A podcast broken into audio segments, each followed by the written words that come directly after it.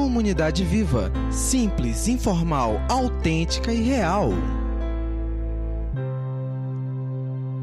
Bom dia, família CV, tudo belezinha, tudo tranquilo? Espero que você possa tomar o seu café. Estamos aqui junto, beleza? Vamos juntos no café e dando sequência à nossa série Poker. E nessa série a gente, ela foi aberta né, semana passada com o PG Paulo Gilson, nosso brother PG. O PG falou sobre all-in e foi muito interessante. Eu espero que você tenha assistido esse vídeo. Se você não assistiu essa palestra, se por algum motivo você perdeu a nossa reunião domingo passado, cara, eu te encorajo bastante que você volte lá e assista porque valeu muito a pena. A gente está abordando aqui alguns aspectos né, do jogo poker e all-in é uma ferramenta extremamente importante no poker, algo que acontece é muito interessante no poker, que é quando alguém vai e empurra todas as fichas para o meio da mesa dizendo assim, cara, eu aposto tudo, eu aposto todas as minhas, as minhas fichas nessa jogada. Uma coisa interessante é, foi que o PG contextualizou isso, né, e nada mais sugestivo do que no dia da Páscoa, trazendo a referência de que Deus fez por nós. Quando ele apostou todas as fichas na humanidade, falando assim, cara, eu entrego meu filho, o meu único filho, meu filho amado, pra, por vocês, para que morra por vocês. Então tá aqui, eu empurro todas as minhas fichas apostando em vocês. E essa foi a forma que, que através disso, na verdade, foi que a gente conquistou né, a graça. Quando Cristo vem e ele traz o reino de Deus e a gente começa a viver esse novo momento, que é o momento da graça, que é o momento que a gente vive até hoje. Mas isso, claro, eu estou trazendo aqui a versão pocket da palestra, estou resumindo ao máximo. É, o PG trouxe aspectos extremamente interessantes e impactantes que eu tenho certeza que vão movimentar, modificar e mexer com a sua vida como mexeu com a minha também. Então, mais uma vez, super te encorajo a voltar lá e assistir, tá beleza? Mas hoje é o segundo episódio. Hoje a gente vai falar sobre uma outra ferramenta do poker chamado blefe. E o blefe, a gente já usa isso naturalmente aqui no dia a dia, né? Pô, falando tá blefando e tal, isso e aquilo. E é algo que a gente está ali fazendo meio que um fingimento, uma simulação de uma cena, a gente através de uma expressão corporal. Falando agora do poker, já especificamente do poker, né? Através de uma expressão corporal ou de alguma palavra curta ali, você simula uma cena e sustenta a cena até pelo menos o final daquela rodada. E para contextualizar aqui o princípio do, B, do blefe, eu quero que vocês assistam esse vídeo aí. Só um, um, uma introduçãozinha sobre esse vídeo. É, o camarada que vai blefar é o camarada que está de casaco preto que ele vai vestir o capu. No início não vai ter ninguém de capu, mas ele vai vestir o capu, então só para você entender quem está blefando. Vão ter algumas linguagens técnicas aí, mas não se prenda muito a isso não, beleza? Só se liga na história para você entender o que, através desse blefe, esse cara consegue conquistar. Dá uma olhada no vídeo aí. Jogou melhor ali esses spots, né? Foldou Dimon. Com ação Junk Folda 8 e 3. Só é boa no Blackjack essa mão. Não é que essa história de 3 oitão que ninguém nunca ganhou uma parada com 3 e 8. Pode ter ganho uma, perdeu 15 paradas. E aí o Josones no cut-off, 125 mil. Faz um raise ali com As e Rei.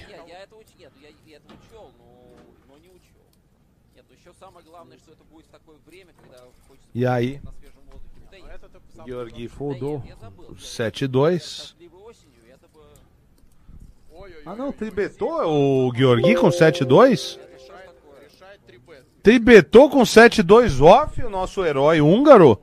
Com a pior mão do baralho para 360. É, acho só que tinha fora de posição que ele tinha que fazer maior. Né? Vamos ver como é que o Josones vai jogar essa mão. Se ele vai para um forbet ou se ele vai optar pelo call, tá? É, call é bastante saudável, porque você deixa o range de blefe do cara e vai pagar qualquer bet no flop. Tá? Aí, gostei. Gostei da jogada do Diozones. Vamos ver. Georgi tá se medindo aí contra um grande, com uma mão horrorosa, né? Com uma mão criminosa, 7-2. O problema é o seguinte, olha só, o, Diozones ficou um flop maravilhoso, né? Agora, o Georgi, vamos ver se ele vai give up a parada, se ele vai desistir. Ou se ele vai tentar usar a imagem dele de nitizeira de Jesus e vai pro blefe, né? Vamos lá. Ele vai se betar, no melhor estilo Obi-Wan Kenobi, né? E o pessoal depois vai ver e falar, que peito aí do cara, né? Olha só. Cara, o que tá fazendo o Georg ali? Cara, eu vou te falar, 500 mil o, o Josones tem que considerar seriamente em colocar o cara na porta. O que acontece? Ele tem draw to nuts, ele tem valete, caso é, o adversário tenha alguma uma mão forte, sei lá, tipo um, uh, vai, um rei dama da vida, sei lá, pode ser, pode ser. Cara, ele fez uma tijolada e tomou call ali, rápido, né? Tomou call rápido. Olha só o que tá fazendo o Georgi com seu torneio, velho. É, olha lá. O Vitão que tava protegendo ele. Mas vamos ver, né? Vai, será que vai, Georgi? Transformar o sonho de metal em metal? Não?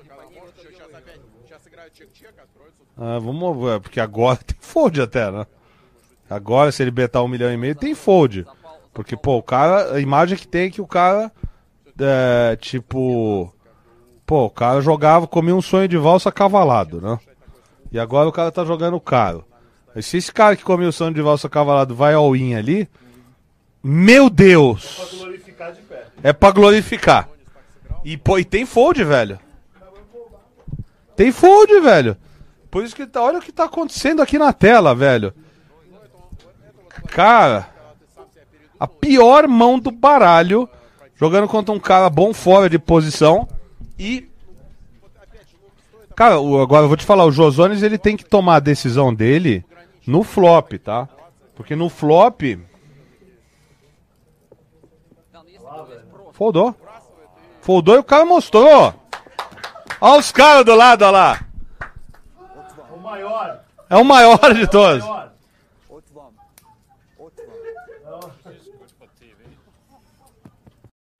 Cara, sanatorinhos aí em campo.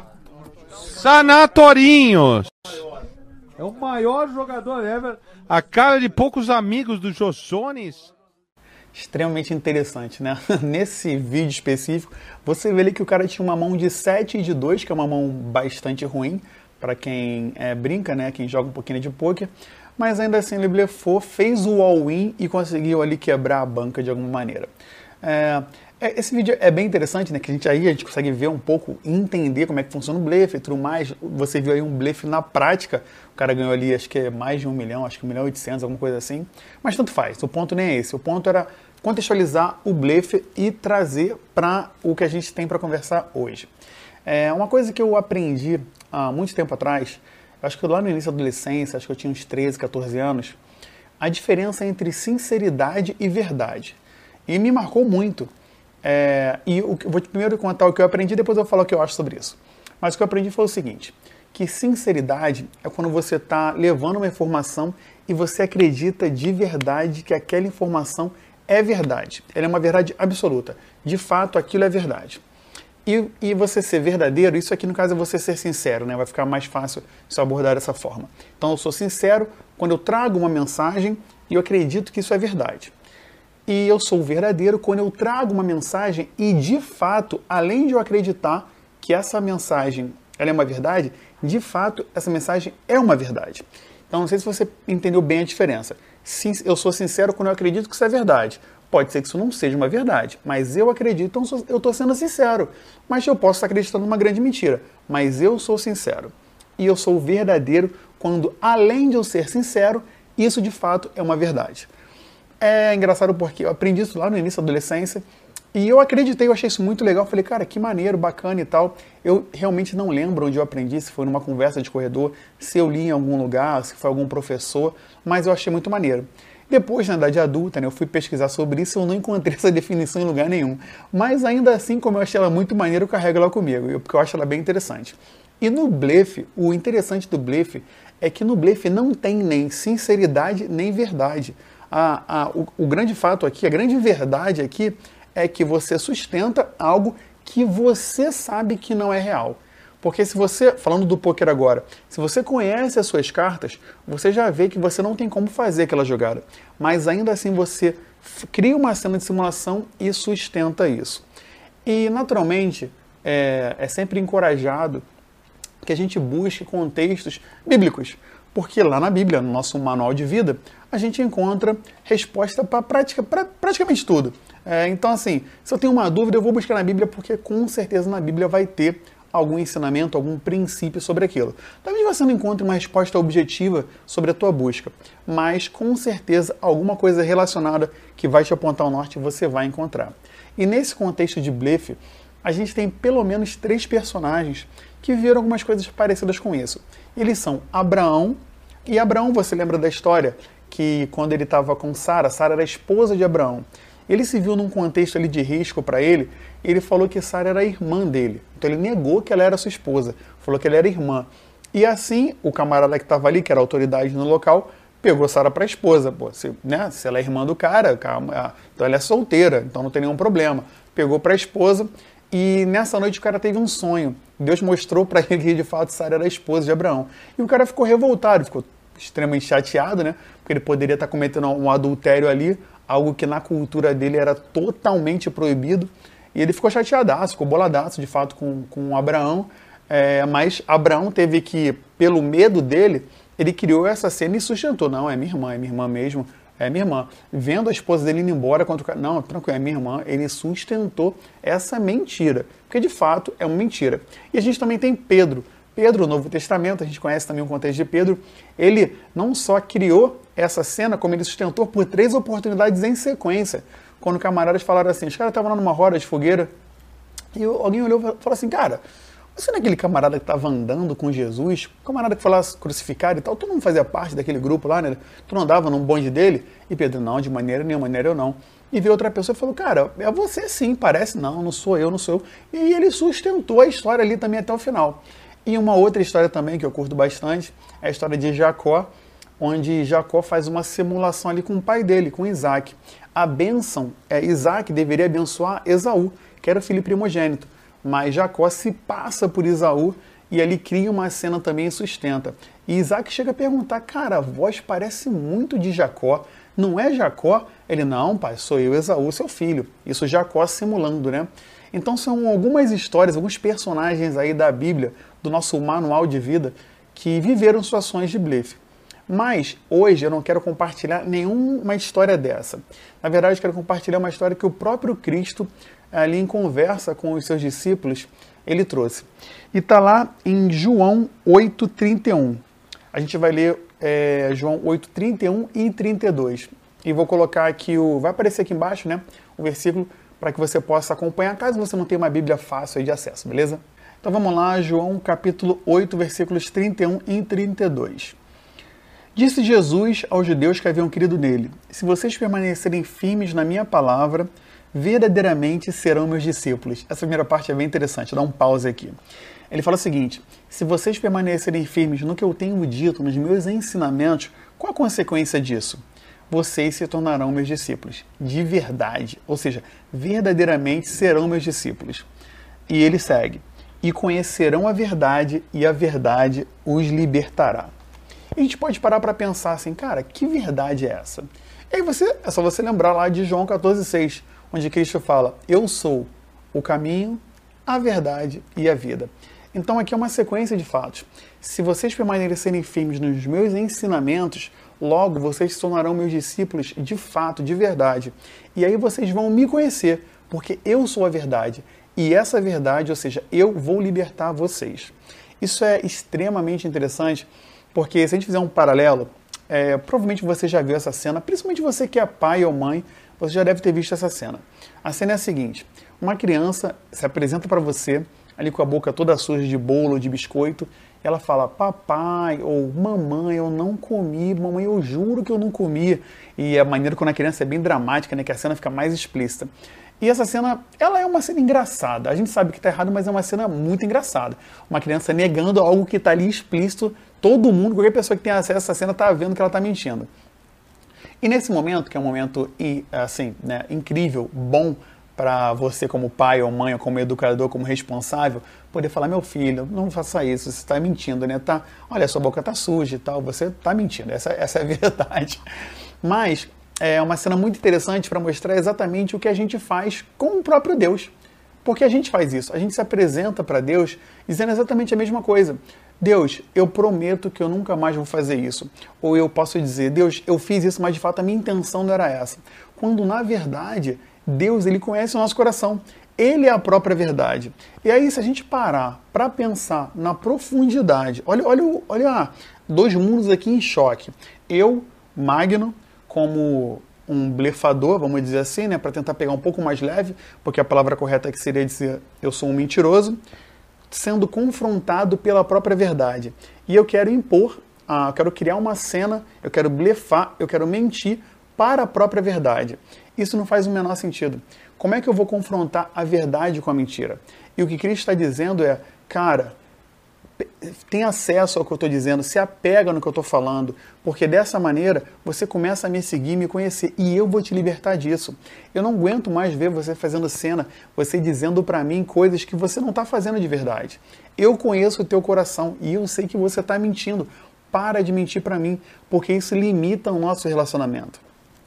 Tem um, uma história, é, é, a história é a seguinte: você provavelmente já ouviu falar em Mahatma Gandhi e Mahatma Gandhi tinha um filho, e esse filho teve outro filho. Então eu vou contar uma história sobre o filho de Gandhi e o neto de Gandhi. E o filho de Gandhi, que eu não sei o nome dele, mas eu vou chamar aqui de pai, beleza? E o neto de Gandhi eu vou chamar de filho. Então o pai e o filho é, moravam numa região na África do Sul, e o pai era casado, é, e um belo dia esse pai foi convidado para dar uma palestra numa universidade. E beleza. E ele foi junto com o filho. E esse filho já era maior de idade, já dirigia. E ele foi levar o pai. E eles aproveitaram essa oportunidade né, de saída para cumprir algumas tarefas. Então, qual era a, o que, que iria acontecer ali? Enquanto o filho deixava o pai na universidade para dar palestra, ele ia aproveitar para levar o carro para fazer uma manutenção carro estava precisando de manutenção, e também comprar algumas coisas para a mãe, que eles moravam numa área rural, que tinha escassez de algumas coisas, então eles aproveitar e sair da cidade para poder comprar essas coisas. E assim foi. Deixou o pai na universidade, comprou as coisas da mãe, deixou o carro na oficina. Ele olhou para o relógio e falou: Cara, eu tenho um intervalo de tempo aqui interessante. Eu acho que eu vou pegar um cinema. Ele foi assistir um filme no cinema. Ele aproveitou a oportunidade que ele estava sozinho, sem supervisão, e falou: pô, eu vou assistir um filme de Bang Bang. Era o filme da época, de Bang Bang. Só que no contexto da família ali, eles não curtiam muito esse tipo de filme. Então o pai e a mãe sempre aconselhavam que ele não visse esse filme. Mas ele se viu ali sozinho, sem supervisão, e falou: vou assistir e Brasil. Beleza. Sentou, foi ver o filme. A galera que é mais ou menos da minha idade aí para mais velha, lembra que antigamente no cinema a gente tinha a chance de entrar no meio do filme. E você podia entrar ali no meio do filme e assistir o filme até o final e depois começar a ver a próxima sessão desde o início. Isso era permitido antigamente. E ele fez isso. Ou seja, ele ficou mais tempo do que deveria dentro do cinema. Quando ele se deu conta e acabou o filme, ele olhou o relógio e falou: Meu Deus, estou atrasado. Saiu correndo, pegou o carro com as coisas já dentro do carro da mãe e correu para a universidade para buscar o pai dele. Chegou lá bastante atrasado e se deparou com a universidade fechada e o pai sentado na escada. E o pai perguntou: meu filho, o que, que aconteceu? E ele, não, pai, é que na verdade o, o, a oficina atrasou e tudo mais. E nessa hora o pai falou assim: hum, entendi, interessante. Curioso porque eu liguei para a oficina, né? Eu fiz contato com as pessoas de lá. Eles me falaram que o carro já estava pronto há mais de uma hora. E nesse momento, naturalmente, a gente entende como deve ter sido pesado para o filho ouvir essa, ser confrontado com essa verdade. E o pai seguiu dizendo: meu filho, hoje eu não vou com você de carro para casa, não. Hoje eu vou a pé. Porque eu preciso ir a pé. Eu preciso de um tempo de reflexão. Eu preciso entender o que aconteceu no processo do nosso relacionamento, em que momentos aconteceu que a confiança foi quebrada. Ou se na verdade ela nunca foi estabelecida. Porque eu não entendi por que você mentiu para mim. E a reflexão que eu tiro dessa história é nada diferente do relacionamento que eu e você muitas vezes temos com Deus, temos com o nosso Criador quando na verdade a gente fica ali criando uma fumaça, criando uma nuvem que acaba distanciando e criando um platô entre no desenvolvimento do relacionamento que a gente deveria ter com Deus. Porque tem uma coisa que é bem interessante. Deus, ele conhece todas as nossas cartas. Então não adianta te blifar com ele. Não adianta eu falar, Deus, porque na verdade a minha intenção não foi essa. Ou Deus, na verdade eu não quis. Deus sabe, Deus ele conhece o meu coração e o teu. E tudo que ele quer é verdade porque ele é a própria verdade. Quando ele fala que ele quer um relacionamento íntimo, real e profundo comigo e com você, o que ele está dizendo é: seja brutalmente honesto comigo. Sabe por quê? Porque quando você falar para ele, Deus, eu sou um pecador e eu necessito da sua graça, da sua misericórdia, aí ele tem a oportunidade de fazer em mim e em você. Enquanto a gente blefar e fingir ser uma coisa que a gente não é, ele não tem o que fazer na gente, porque a gente já é bom bastante. Então, essa é a diferença. A minha oração nessa manhã é que eu e você possamos colocar as cartas na mesa, simplesmente falar assim: Deus está aqui, ó. essa é a minha vida, está aqui. Esse sou eu. Essas são as cartas que prestam, essas são as cartas que não prestam, e eu quero ser transformado. Que a gente pare de dizer, Deus já está tudo bem, está tudo tranquilo. Eu tropecei aqui, mas na verdade o que eu quis é por causa do fulano. Não, não, não, não. Aqui, está tudo aqui. A culpa é minha. Eu sou isso aqui. E eu quero que o Senhor dirija isso aqui. Quando isso acontecer, de fato, a gente vai ver uma transformação na nossa vida. Porque, como eu falei lá no início, é um processo. É, a gente não, provavelmente, isso não vai acontecer de, no instalar de dedos, você se tornar uma pessoa santa. Isso não vai acontecer. Mas é um processo. O importante é a gente caminhar dia a dia. Até porque quem vai fazer a transformação é ele. Então, esse passo precisa ser dado. Mas para que esse passo precisa, para que esse passo possa ser dado, a gente precisa colocar as cartas na mesa e parar de blefar com Deus. A minha oração nessa manhã é simplesmente essa que a gente hoje escolha colocar as cartas na mesa e fale, Deus, eu não quero mais blefar com o Senhor. Eu quero de fato valorizar o all-in que o Senhor fez na cruz aquele dia por mim. Eu quero um relacionamento real com o Senhor, um relacionamento verdadeiro. Eu quero me relacionar com a verdade de maneira verdadeira. Isso vai fazer toda a diferença. Que Deus abençoe a sua vida, a vida da sua família, que Ele possa manter vocês seguros contra, infelizmente, ainda contra essa pandemia que assola muitas das, das nossas casas. Que Deus te dê uma semana maravilhosa, um final de domingo abençoado. Deus te abençoe.